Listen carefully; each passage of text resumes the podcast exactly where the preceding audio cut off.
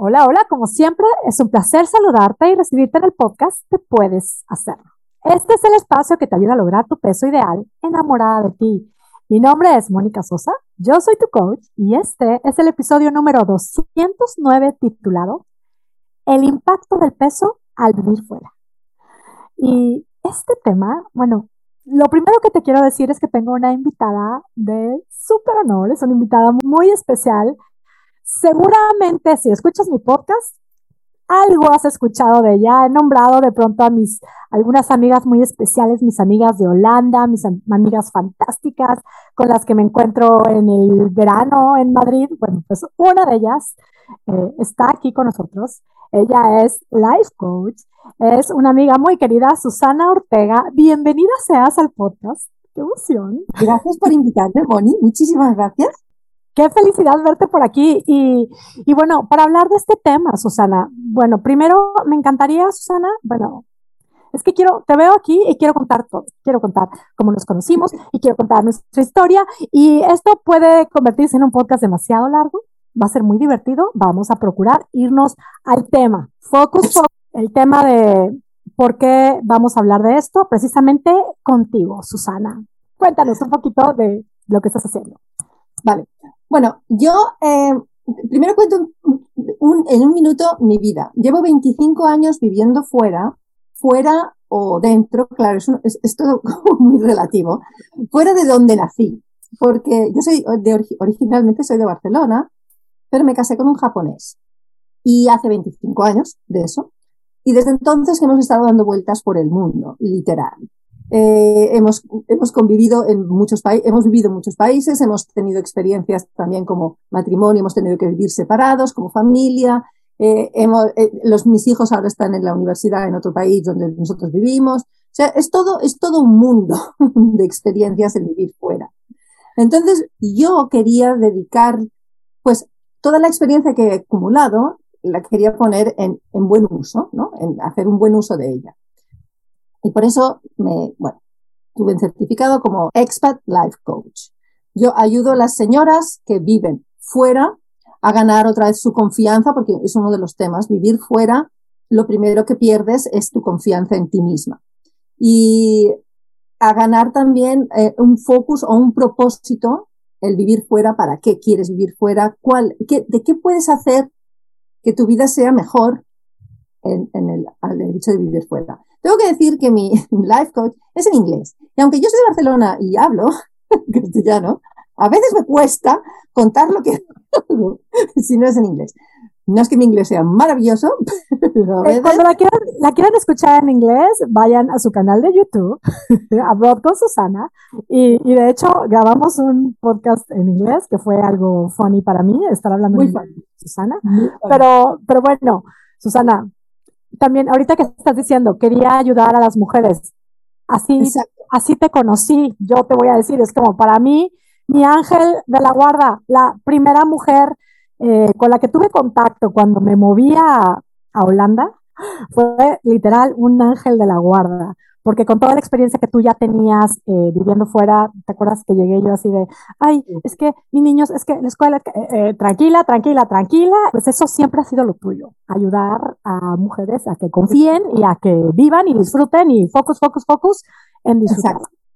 Es que, Susana, lo que me faltó es llevarte a todos los lugares a donde me seguí moviendo, ¿ves?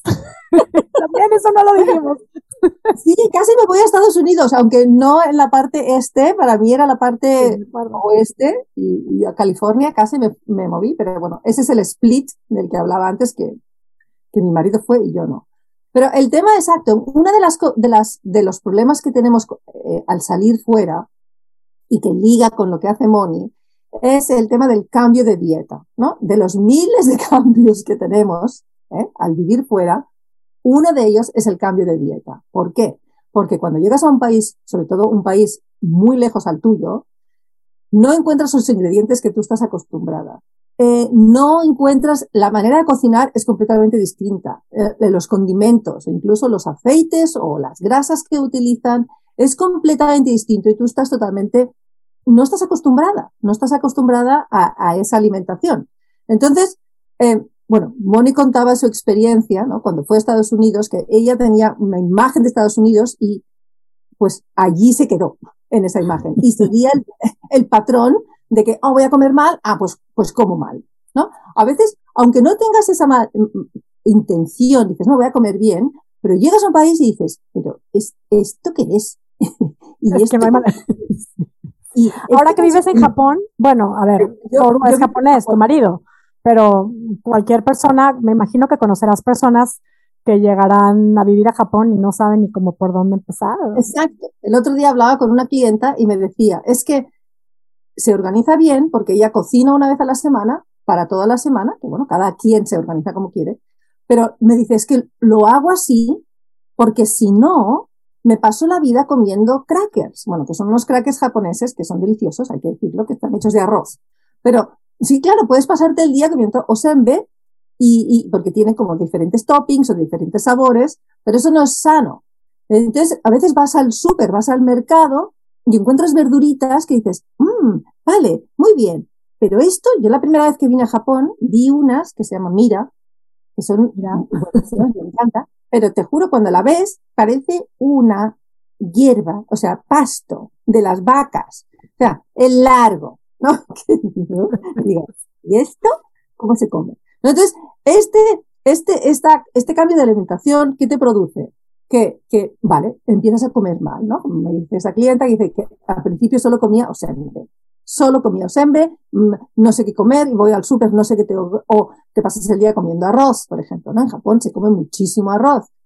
Pues si tú de natural sí comías arroz, pero a lo mejor era como una vez a la semana máximo. Claro, aquí puedes tener arroz, desayuno, y, sí, el desayuno, el desayuno típico japonés empiezas con arroz y sopa. Entonces, bueno, ya poca gente lo hace, pero podrías. Entonces, claro, incorporas tanto arroz, ¿qué pasa? Cambias tu dieta tan radical que una de las consecuencias es la subida de peso. Cuando subimos de peso sin intención de subir de peso, porque si esa es tu intención, es maravilloso. ¡Yeah! He subido de peso. Claro, lo lograste. Y no es tu intención, si no era tu... yo no quería subir de peso, ¿qué ocurre? Que tu confianza empieza a deteriorarse también. ¿no? Además de que estás sola, además del impacto de empezar a vivir fuera, que tiene muchísimas consecuencias, una de ellas es el cambio de dieta, que te puede traer en la subida de peso y te puede otra vez deteriorar tu confianza en tú misma, ¿no? Entonces, eso es, yo no soy health coach, pero sí que como expat life coach quiero dar a conocer que la gente esté alerta de que puede ocurrirte que subas de peso, culpa del cambio de alimentación, y que, que, estés alerta. Yo lo he visto en mí, me ha ocurrido a mí, pero me ha le ha ocurrido a mucha gente a mi alrededor que, por ejemplo, y no importa el país al que te mueves, ¿no? Que dicen, oh, si te vas a Japón, qué suerte, porque se come muy bien, es muy equilibrado, los japoneses están todos delgaditos. Bueno, sí y no. Porque, por ejemplo, tenía una amiga que era alérgica al pescado. Pues ya me dirás tú si eres alérgica al pescado viviendo en Japón. Ya te digo yo que necesitas también estudiar un poco el tema. ¿eh?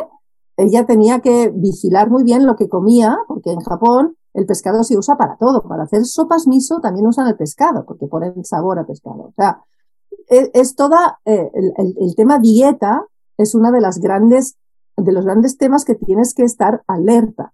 Y yo lo que recomiendo primero es identificar qué es lo que ocurre tu relación con, con la comida en ese país. ¿no? Por ejemplo, tú, Moni, contabas que tu relación que tenías con la comida en Estados Unidos es que tú tenías una idea que en Estados Unidos todo el mundo come mal. Todo el mundo eh, come comida ah, procesada. Ah, come demasiada cantidad. Se come mal, se come mal. Por tanto, yo voy a ir a Estados Unidos y voy a comer mal. Entonces, claro, como ya lo tenías decidido. Eso fue lo que hice, claro. a comer más. A comer de más. Sí. Sí. ¿Vale? Entonces, ¿qué, ¿cuál es la consecuencia? Claro, subiste de peso. Y no solo eso, sino que te encontrabas todas las energías eh, eh, eh, desequilibradas, porque claro, no comías bien. Entonces, esto es lo que, lo que, el primer paso que tienes que hacer. Una de las ideas que tienes que pensar es, ok, cuando vaya a ese país, mi intención es comer equilibrado, comer bien. Segundo, no tienes que ir con la idea de solo voy a comer lo mío porque es lo único que me sienta bien y es lo único que conozco. Vale, muy bien. El hecho de salir fuera, lo que te obliga, porque eso casi te obliga, es a darte cuenta de que uh, tienes que flexibilizar tu mente y tienes que estar abierta. Open, your mind, open your heart. Open your mind, open your heart. Porque la experiencia de vivir fuera, lo que te trae con la, es la relación con la comida también, es que tienes que probar cosas nuevas. Y no solo las, los ingredientes, sino cómo se consumen esos ingredientes, ¿no? Cómo se preparan. Claro, si te encanta cocinar y tienes una relación buena con la comida, es maravilloso porque es parte de, no solo de, ti, como para, para, aprender y eh, tener una, una, dieta equilibrada, sino que entras en el mundo de la cultura, porque el mundo, la cultura va muy ligada también con la comida, ¿no? Es parte de la cultura de ese país. Por supuesto, y es una manera de entrar a entender la cultura del país. Si eres como yo, no te gusta cocinar, como a mí no me gusta cocinar, pero me encanta comer. Entonces, tengo buena relación con la comida porque pruebo todo lo que me ofrecen, ¿vale? Todo. Me acuerdo cuando vivía en Singapur, no sé si la gente, bueno, supongo que lo sabéis, hay una fruta que se llama durian, que es de Singapur, que está en la lista de las comidas más eh, retadoras para probar. ¿Por qué?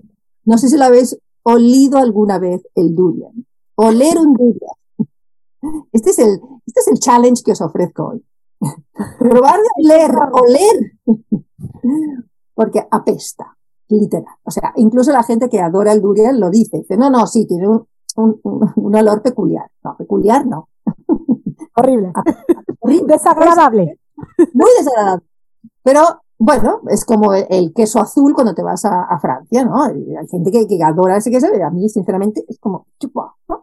Pues para mí, aquí. Entonces en Singapur dije, no, no, yo voy a probar el durian, o sea, porque estoy en Singapur, es parte de la cultura y lo probé. ¿Me gustó?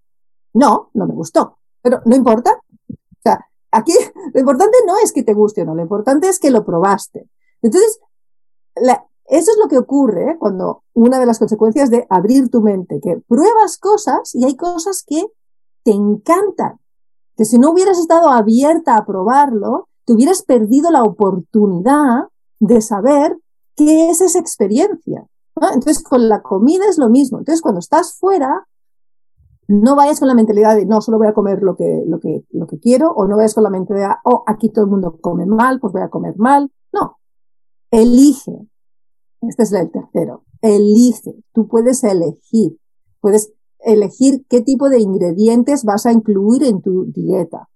Tú puedes elegir que, cómo lo voy a cocinar.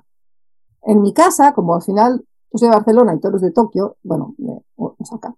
Y hacemos un mix. Él es el cocinero oficial en casa, él es el cocinero. Y él le encanta cocinar y básicamente cocina en japonés, pero como también le encanta comer y él ha vivido en muchos países, él estudia, él pregunta a la gente, ¿cómo se cocina esto? Y me acuerdo con Moni y Karina en, en, Holanda, hacíamos sesiones en casa de horas cocinando. Yo no, ¿eh? Yo, yo atendía. Yo atendía a la gente. Servía. servía. servía yo daba conversación, te probaba pero Toru, Moni, Karina, Isabel, ¿te acuerdas también de Isabel? Hacíamos sesiones de tarde de cocinar. Entonces, Moni nos enseñaba a hacer cosas mexicanas o Isabel españolas, Toro les enseñaba a hacer cosas japonesas. Entonces, es una manera también de socializar. ¿eh? La comida no es solo el comer, sino el tema de preparar, entender esa cultura, entender cómo puedes ah, incluir en tu dieta ingredientes locales de ese país de manera sana, ¿eh? saludable, que te sienten bien y creativa, porque al final puedes usar un ingrediente mexicano en una comida japonesa. Y si no, mira, mirar ahora el, ¿no? el sushi. ¿Qué más daste el otro día? ¿Una ¿Con chicharrón? no, no es el mexicano, pero sushi con chicharrón, no sé qué era uno que te mandé. Te dije, ¿a qué no lo has probado? Por ahí de esos inventos que hay. Pero de ahí sale la fusión, de ahí sale la fusión. Entonces es, es este mundo de creatividad que también puedes usar en, en, la comida, ¿no? Sí, y ahorita que estás platicando, Susana, y, bueno, vayan a escuchar el podcast que también hicimos Susana y yo en inglés, disfrútenlo. Contaba la historia, es que ahorita con lo que estás platicando, y estamos justo hablando del impacto del peso al vivir fuera, qué importante es las ideas, las primeras ideas que tenemos, quienes tenemos este tema de no quiero subir de pesos, no quiero comer, no quiero, es como no quiero engordar, no quiero. Yo contaba la historia, cuando me fui a vivir a Holanda, en mi mente, lo último que se me ocurrió pensar era el tema del, del peso y cuando se me venía a la mente, la verdad es que yo lo decía, tuve la suerte de tener un grupo de amigas que tenían cero issue con el tema, cero, cero, cero, nadie, nunca escuché que Susana o Karina, o, o sea, nadie estaba haciendo ninguna dieta eh, nadie estaba con el tema de voy a engordar. Es como no, no era tema. Y también en la cultura holandesa no es un tema, no es algo que agobia.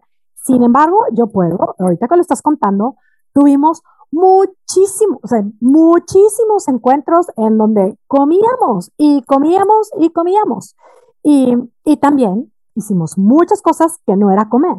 Bailamos, corrimos, ¿qué no hicimos? O sea, francés? ¿Estudiar francés? Estudiamos francés, oui, oui que de ahí ¿En Holanda? ¿Francés en Holanda? Pues sí, estudiamos francés en Holanda. Ahora, lo que creo que es también súper importante, o sea, los tips que nos estás dando en el tema de, a ver, eh, prueba cositas del, del, lugar, cosas saludables de ahí, no te cierres. Y el tema de, ábrete a que no hay, o sea, sobre todo el consejo que dabas, de pregúntate y cuestionate o mantente alerta de la relación que tienes con la comida, de los miedos que estás teniendo del lugar a donde llegaste. Yo llegué a Estados Unidos, se lo comentaba a Susana, lo he compartido muchísimas veces. Llegué antes de irme, todo el mundo ya me había dicho, vas a subir de peso. No, hombre, prepárate porque vas a subir de peso. Allá todo el mundo sube de peso. Allá la comida es horrible, allá la comida es súper unhealthy, súper.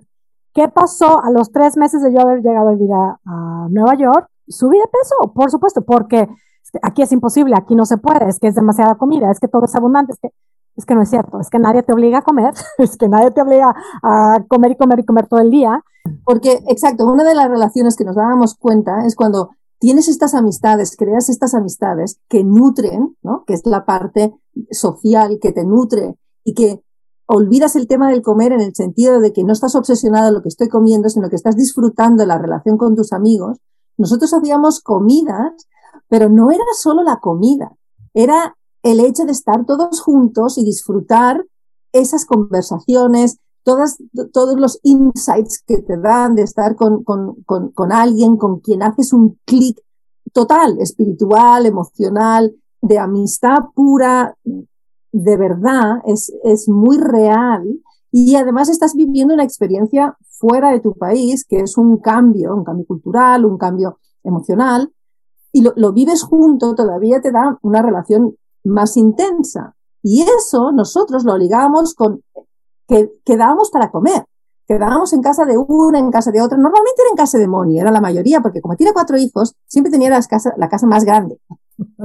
Entonces, era muy fácil irse a casa. Y mucho espacio para comer. Sí. Y mucha, mucho espacio para comer. Entonces, pero no era, o sea, claro que disfrutábamos la comida y cada quien cocinaba lo suyo y compartías tu parte cultural.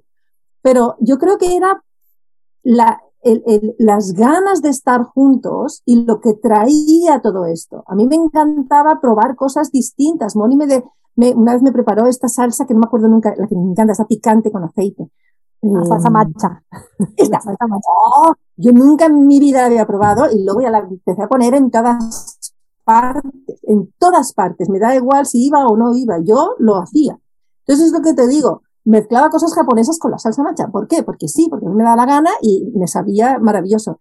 Pero en mi mente también era la relación de que para mí era recordar a Moni, recordar a Pepe, en México, cómo puedes fusionar una cosa con otro. Y es, es una relación de paz.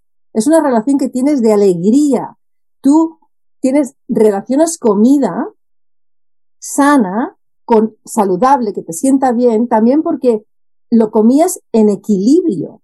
No era para compensar algo que te falta, sino al revés, era para celebrar esta relación de amistad y esta relación, esta experiencia de vivir fuera. Entonces todo era en equilibrio saludable. Entonces, Totalmente. Es cierto, es cierto, no tienes que, que comer en grandes cantidades. A veces sí, a veces sí. A veces sí, pues qué, pero pues un día, pues a la siguiente, pues corriendo un kilómetro más y ya está, ya quedaba equilibrado el tema. Y nuestro cuerpo tiene este, este aguante, por supuesto, Sí. cuando ya es comida todo el tiempo, cuando es comida, cuando me estoy comiendo mis emociones, me estoy comiendo mi tristeza, mi dolor, quiero, quiero suplir todo, todo, todo con comida, pues ahí sí ya el, el cuerpo ya no lo procesa y ya todo se des con chinfla, como decimos en México, porque es así. ¿Sabes con chifla, Susana? ¿Es así? ¿Sabías esa palabra? ¿La habías escuchado? No, claro que no. Esa es otra de vivir, de vivir fuera, que aprendes palabras que no sabrías de otra manera. Exacto, así como aprender nuevos idiomas. Yo, yo aprendí catalán, ya se me olvidó, gracias a dejar de competir con Susana, pero al menos le voy a entender, según yo. Sí, sí, te entendía del todo. Pero bueno, entonces el tema es, es una realidad. Realmente sucede que sí, podemos subir de peso con los cambios. Sí sucede. Darnos cuenta de qué nos estamos nutriendo. Y Exacto. simplemente balancear la alimentación. Tema comida, sí. Y hay muchos otros factores que nos nutren. Entonces hay que nutrirnos de lo que nos hace bien. Pero sí es cierto que en tu parte social, el vivir fuera, sí necesitas de amistades. Y a veces tú tienes mucho miedo porque quizá es parte integral en ti, es uno de tus valores principales, las amistades, y tienes mucho miedo de salir porque tienes miedo de perder tus amistades. Y esto es duro, pero a veces es el filtro que ayuda a darte cuenta de quién realmente es tu amigo, de qué, amistades son las que conservas y, son las que te, te, te, no son tóxicas, pues, sino que son verdaderas, ¿verdad? Ajá. verdaderas. Y puedes hacer amistades fuera, puedes hacerlas. No tienen por qué ocurrir como nosotras, que fueron como un, o sea, eh, lo que no ocurre muy a menudo, es este bonding tan fuerte.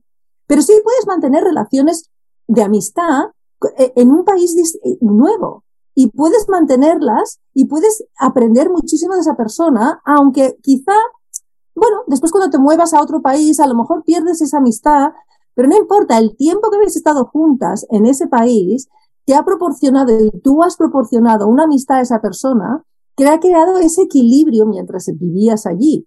Entonces no tienes que obligarte a pensar que, ay, las amigas que hago las tendré que seguir manteniendo y tendré que seguir. No, no tienes que hacer nada. Y si tu objetivo, otra vez, ¿no? Si tú piensas en tu mente, no, es que las amigas son para siempre. Bueno, pues no, a lo mejor cuando vives fuera son amigas temporales. Y son amigas de, verdaderas. Y está bien, está bien. Está bien, está bien. O sea, no tiene que ser muy diva. A lo mejor tú sientes que, oye, pues esta persona aquí en este país está viviendo esta experiencia, yo también. Oye, somos amigas y es cierto, no es falso. ¿eh? O sea, no es que te estés engañando. No, no, claro. es cierto. Pero no es una amistad a lo mejor muy profunda, pero no importa. A mí me pasa que a veces hasta voy a un café a donde voy muy seguido, ya me empiezan a saludar por mi nombre, se ríen conmigo, platicamos dos, tres minutos y me siento contenta. Ya me voy sonriendo. Claro, a mí me ocurre aquí en Japón. Me, esta vez que volví, esta segunda vez, tercera vez que he vuelto a Japón, he vuelto con la pandemia, que todo estaba cerrado, todo el mundo en su casa, no podía conocer gente, no, las amigas que tenía de antes no las podía ver, pero tengo una perrita, y así que maravilloso, porque, porque salgo al parque a pasear mi perrita, y ¿con quién te encuentras? Con las abuelitas, porque son abuelitas la mayoría, que pasean a sus perritos. Y si no sé si habéis estado en Japón, pero eh, las abuelitas japonesas es lo más dulce que te puedes encontrar en esta vida. O sea, las señoras japonesas mayores, no sé, es, es como de otro planeta. Es lo más cariñoso, dulce, y entonces es como, me, me, me hablan y me hablan lento, porque claro, como, bueno, me ven ya. Pueden entender que necesitas que te hablen lento, te haría no mucho. Pero y me preguntan por mi perrita y si, por ejemplo, durante una semana pues cambio la ruta y no voy por allí, cuando me vuelven a ver, ¡ay, estás bien! Es que claro, no te veía, todo bien, todo bien. Pues estas relaciones, y dices, es una amistad, no, no es exactamente amistad, pero es social, pero algunas sí, somos amigas en WhatsApp y, nos, y me escriben y me mandan fotos de sus perritos. Pues este tipo de cosas, agradecelo. Ya no es exacto la, la, amistad profunda que tenías antes, pero sí agradece. Lo mismo que date cuenta, ¿no? De, de, de, de, todas las, lo que decías tú, ¿no? De qué te nutre que no es solo la comida. ¿Qué te nutre? A veces son este tipo de pequeños que las amigas, ¿no? Tus señoras o señores en, en, la cafetería ya te saludan y conversas dos o tres minutos. Oye, pues esto nutre. Claro que sí, porque te ves, ¿no? You've been seen. Es como, ah, te das cuenta de Perteneces, que no, ¿no? A algún es como, bueno, te, toman en cuenta, eres parte de, el, el pertenecer es, es algo realmente vital, lo necesitamos, queremos encontrarlo en la comida, la comida no nos va a dar esta, estas necesidades que son primarias. Entonces creo que es súper, digo, me parece súper enriquecedor el estar contando estas cositas que parecen como súper, uh, va, a ver, no dime que cómo, cómo le hago, cómo, cómo puedo no hacerle para... Es que, es que hay que saber de qué nos estamos nutriendo y estas partes, las relaciones, el sentirnos que pertenecemos, el sentimiento de pertenecer es vital. Y si no lo podemos generar, es como si no nos aseguramos de generarlo, no va a suceder. Entonces, no, no va a suceder. buscar qué sucede. No terminaríamos de platicar. Ah, yo les cuento que estamos por compartir, manténganse muy pendientes, chequen las notas del podcast. Estoy por compartir una clase que tiene que ver con el tema de reinventar nuestra relación con el hambre. No se la pierdan. Y tiene mucho que ver con todo esto. Y, y bueno, gracias Susana por todo esto que nos compartes, por estos tips ¿Algún mensaje en especial para concluir eh, que le quieras dar a quien, quien está gozando de estarte escuchando, Susana? Bueno, que si cualquier persona cuando si el hecho de vivir fuera le, repercute en, en, su subida de peso o en cualquier área de su vida, lo más importante es no tener miedo de pedir ayuda. Porque pedir ayuda no significa que seas débil o que seas un inepto en tu vida que como hay muchas personas que dicen, no, no, yo esta es mi vida, yo tengo que estar capaz de manejarla. Pero el hecho de saber cuándo tienes que pedir ayuda, eso es capacidad de elección y saber en qué momento te encuentras y saber y aceptar que en ese momento tú no puedes solo. Y está muy bien porque el ser humano es un, es un animal social y nos ayudamos entre todos.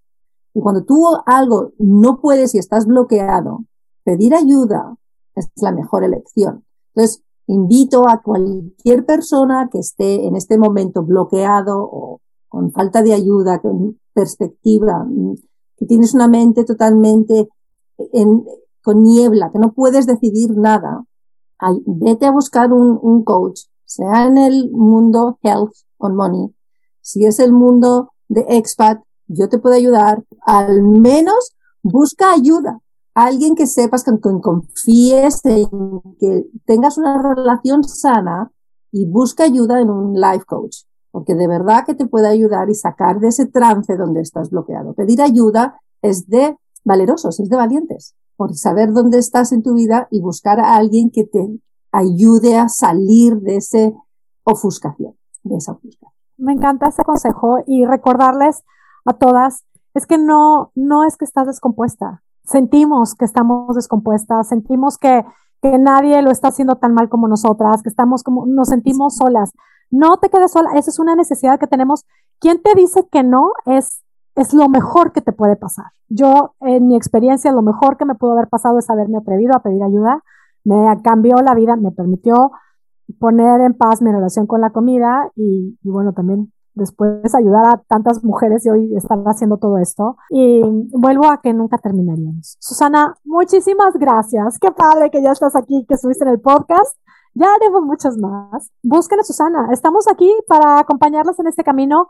Eh, todo el tema de quieres recuperar tu confianza o quieres eh, reinventarte en tu nuevo lugar a donde llegaste, búscala. Y por supuesto, si quieres lograr tu peso ideal, quieres ponerle punto final a este tema de tu batalla con el peso, únete a Puedes Hacerlo Espectacular y mantente muy al pendiente de esta clase que estaré compartiendo. Muy agradecidas contigo que nos escuchas. Te deseamos que tengas un día, una semana y una vida espectacular. Yeah.